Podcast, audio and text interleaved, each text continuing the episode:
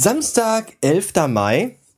Es sind noch exakt 96 Tage, bis wir aus diesem versifften Drecksscheiß Assibau raus sind und die Schlüssel für die neue Wohnung bekommen. Zwar ist dann erst der 15. August und es sind noch zwei Wochen bis zum offiziellen Mietbeginn und wir werden diese zwei Wochen nutzen, um zu renovieren. Aber glaubt mir, seid mir sicher, seid euch sicher, dass wir ab dem 15. August und wenn es nur auf einer beschissenen Luftmatratze ist, in dieser Wohnung pennen werden. Definitiv.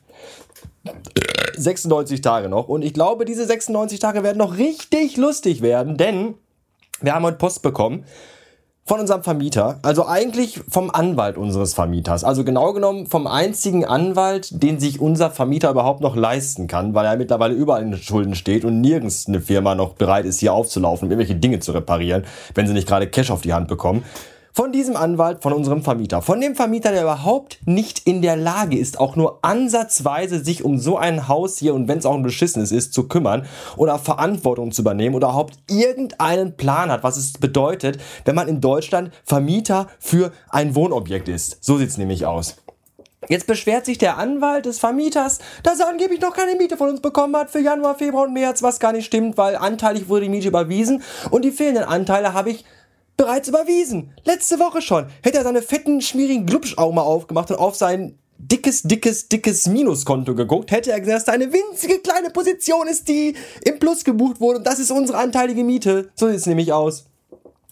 Und dass die Kaution, die er ja erst letzte Woche aufs Konto eingezahlt hat, mit der kommenden und der jetzigen Miete verrechnet worden ist, das hat er auch nicht begriffen. Und weil er so völlig unfähig ist und keine Ahnung hat und ihm die Leute von der Wohnungsgesellschaft mittlerweile auch nicht mehr helfen wollen, weil selbst die einen riesen Hals bekommen, wenn ich da nur reingehe und den Namen von diesem Pisser erwähne. Deswegen hat er sich jetzt einfach einen Anwalt genommen. Und die arme kleine Sau von Anwalt muss sich jetzt um diese Scheiße kümmern. Und diese arme kleine Sau von Anwalt hat gerade eine richtig, richtig schöne E-Mail von, von mir bekommen. Ich finde das großartig und ich bin gespannt, wo diese Rotze noch hinführt. Moment. Mm. Und ich bin der festen Überzeugung, dass die nächsten 96 Tage noch richtig, richtig gut werden würden, werden, sein werden. Also werden würden, die werden noch gut sein werden. So.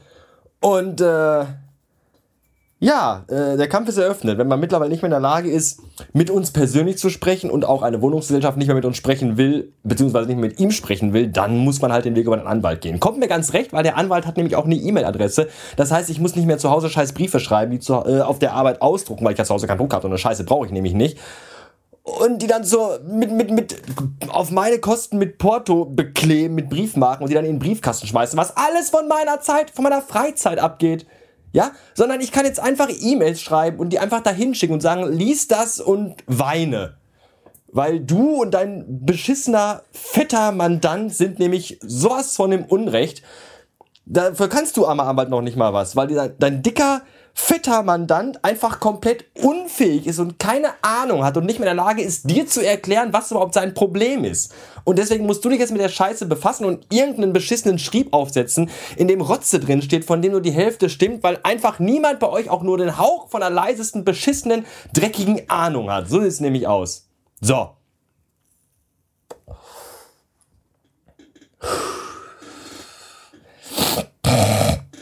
96 Tage noch. Und diese ganze Scheiße und dieser beschissene Brief hat mich jetzt fast eine Stunde von meiner schönen Freizeit gekostet. Eine Stunde, die ich hätte bereits nutzen können, um diese Hausarbeit hier zu erledigen, die ich noch vor mir habe. Staubwischen und wischen und Staubsaugen und spülen und diese ganze Pisse, die noch anliegt, die ich versprach heute zu machen, weil ich heute einen freien Samstag habe und die Frau arbeiten muss. Und wo geht man freier Samstag hin? Für beschissene scheiß E-Mails an beschissene scheiß Anwälte für noch beschissenere und noch scheißigere Vermieter zu schreiben. Zum Kotzen ist das. Und Geld will er haben wieder, schon wieder Geld.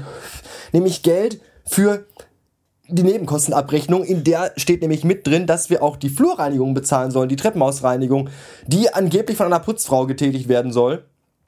Jede Woche nämlich. Und zwar das mindestens bis August diesen Jahres, so steht es in dem äh, Betriebskostenabrechnungswisch.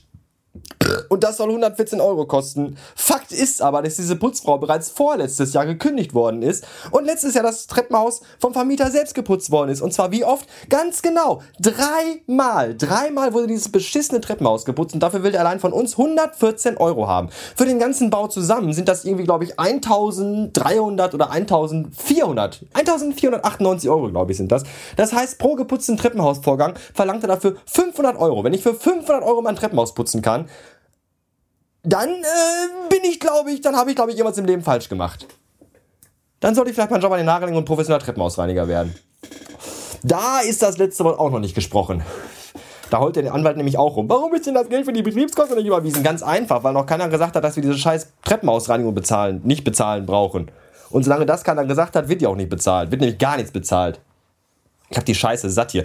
Wisst ihr, wenn das hier ein vernünftiges Haus wäre, wo alles vernünftig geregelt laufen würde, würde ich ja noch sagen, komm, okay, hier, bla, man kann ja mal miteinander sprechen. Aber hier passiert ja nichts. Im Treppenhaus fliegt Scheiße rum, Papier, Müll, Briefumschläge offengerissene und hingeschmissene. Jeder Wichser lässt seinen Pappbecher im Treppenhaus mit Müll stehen.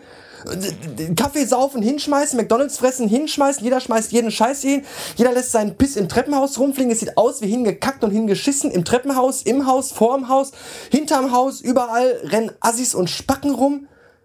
Und dann soll ich auch noch alles voll bezahlen? Hallo? Ich glaube, es hackt. Ich habe eine SMS bekommen, entschuldige mich bitte kurz. Ah, okay. Unwichtig.